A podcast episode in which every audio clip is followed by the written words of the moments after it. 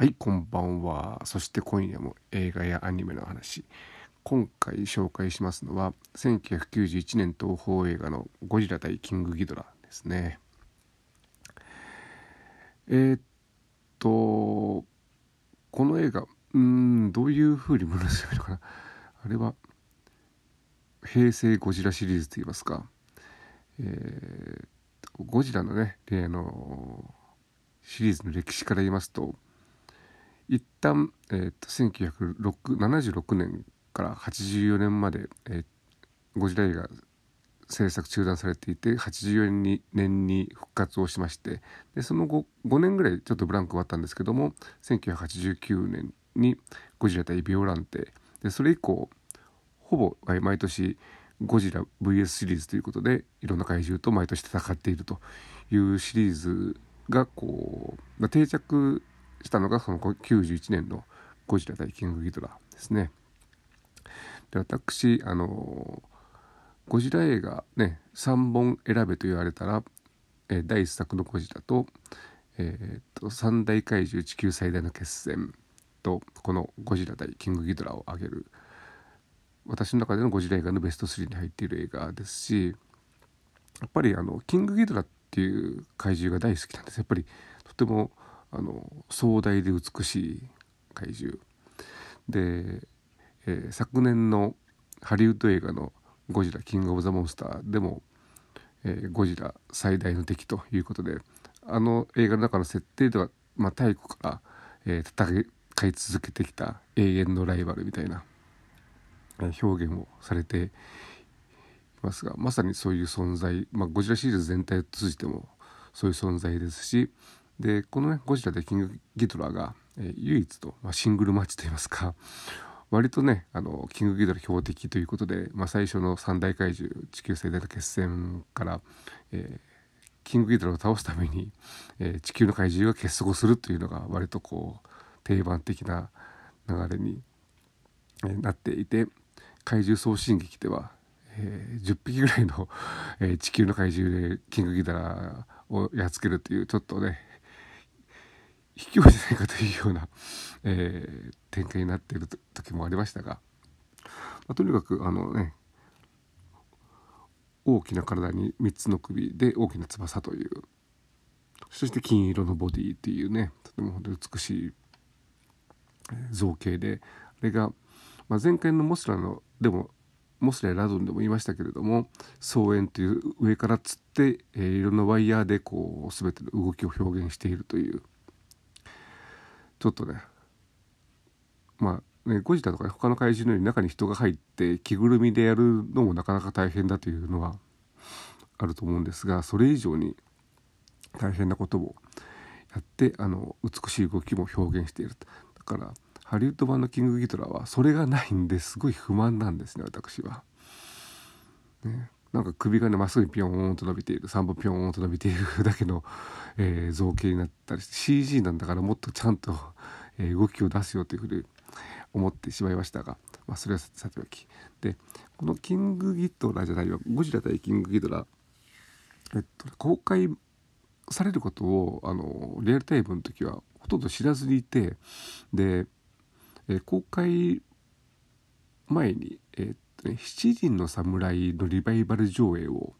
やっていてそれを見に行った時に予告編が始まって最初はてっきりなんかこうすごい SF 新しい SF 映画公開するんだみたいな感じで見ていたら、えー、タイトルで「ゴジラ対キングギドラ」って出てこれゴジラ映画なのかというふうに 驚いた、えー、記憶がありましてあのゴジラシリーズの中でも本当にあの SF 色が非常に強い映画で何しろね未来人が出てきて、えーえーと、未来から、えーと、未来は、えー、ゴジラによってこう世界がこう滅亡の危機にあるんで、えー、なぜか1991年に未来人がやってきてそのゴジラを消滅させると。俺考えてみるとだからこの1991年に来なくてもそのねえー、っとラゴス島でしたっけ、えそこに、まあ、あのゴジラザウルスという恐竜が生き残っていてその恐竜が、えー、水爆実験でゴジラになったという設定なんで直接ラゴス島に行けばいいじゃんというふうに思うんですがなぜか、えー、当時の現代日本にやってきて、えー、その当時の、えー、現代人と一緒に未来、え過去に戦時中にもう一度タイムトラベルするというちょっとね、え結構まあ、その他もあのこの映画全体を映してそのね未来からタイム、タイムマシーンと言っていいと思うんですがで未来人がやってきて、えー、でゴジラと戦って傷ついたキングギドラを、えー、未来の技術で再生させて現代に戻してゴジラと戦わせるというのが、えー、後半の展開でかなりあのいわゆるタイムパラドックス的にどうなのかというふうに、えー、よくよく考えるとねおかしなところがいっぱいある映画ではありますが、まあ、それは目をつぶってあのなかなか日本の、まあ、SF 映画としても面白いんじゃないかなというふうに思いますね。まあねいろいろとね本当に細かいところだと、えーまあ、サイボーグのえー、名前忘れましたけどもが割とターミネーター的な動きをしたりで、えー、いろいろとあの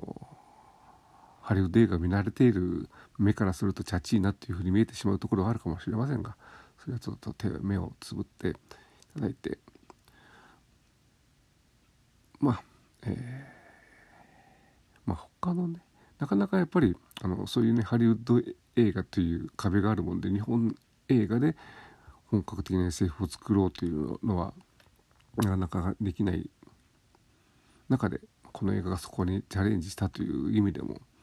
ゴジラ映画の中でも、えー、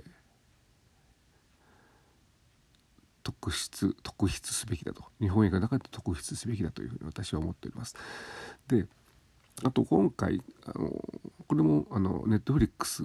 で見たんですけれどもあの、ね、前回紹介したあの令和版夜のミステリーでオーディオムービーということであの音だけで、えー、まあ、ドラマを表現するというコンテンツを聞いたんでじゃあ、ね、実際の映画をねあの画面なしで音だけで聞いたらってどうなるんだってことを改めて、えー、ちょっと試してみようと思ってこの映画の前半は、え映像画面を見ずに、えヘッドホンで音だけを聞いていたんですが、まあ、何度も見た映画っていうことも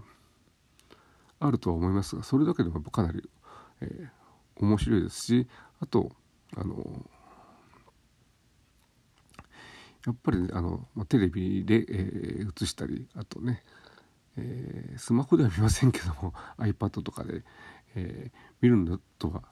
違うこう迫力っていうかまり、ね、映像とは別にやっぱり音でも迫力は広がると思いますしあと、あの、この映画は、まあ、それまでねゴジラ復活してから音楽を担当してこなかった伊福部明が初めてじゃなくてなんだ、えー、復活といいますかねこの映画で再び、えー、音楽を担当するということで、まあ、結構あの、ね、過去の曲をいろんなところに当てはめて、えー、使っているのがまあ大半ではあるんですけど新しい曲があったり、えー、新アレンジがあったりということでその音の迫力低上低上ワールドはやっぱりね音だけで聞くとよりあの広がってくるしそれであの映像がさらに蘇るということもあるなという意味でもやっぱなかなかやっぱりね音楽音楽映画にとっての音楽とかね。音響とか、えー、録音とかそういったものについてこう改めて、えー、大事なんだなというふうに思うこともできました。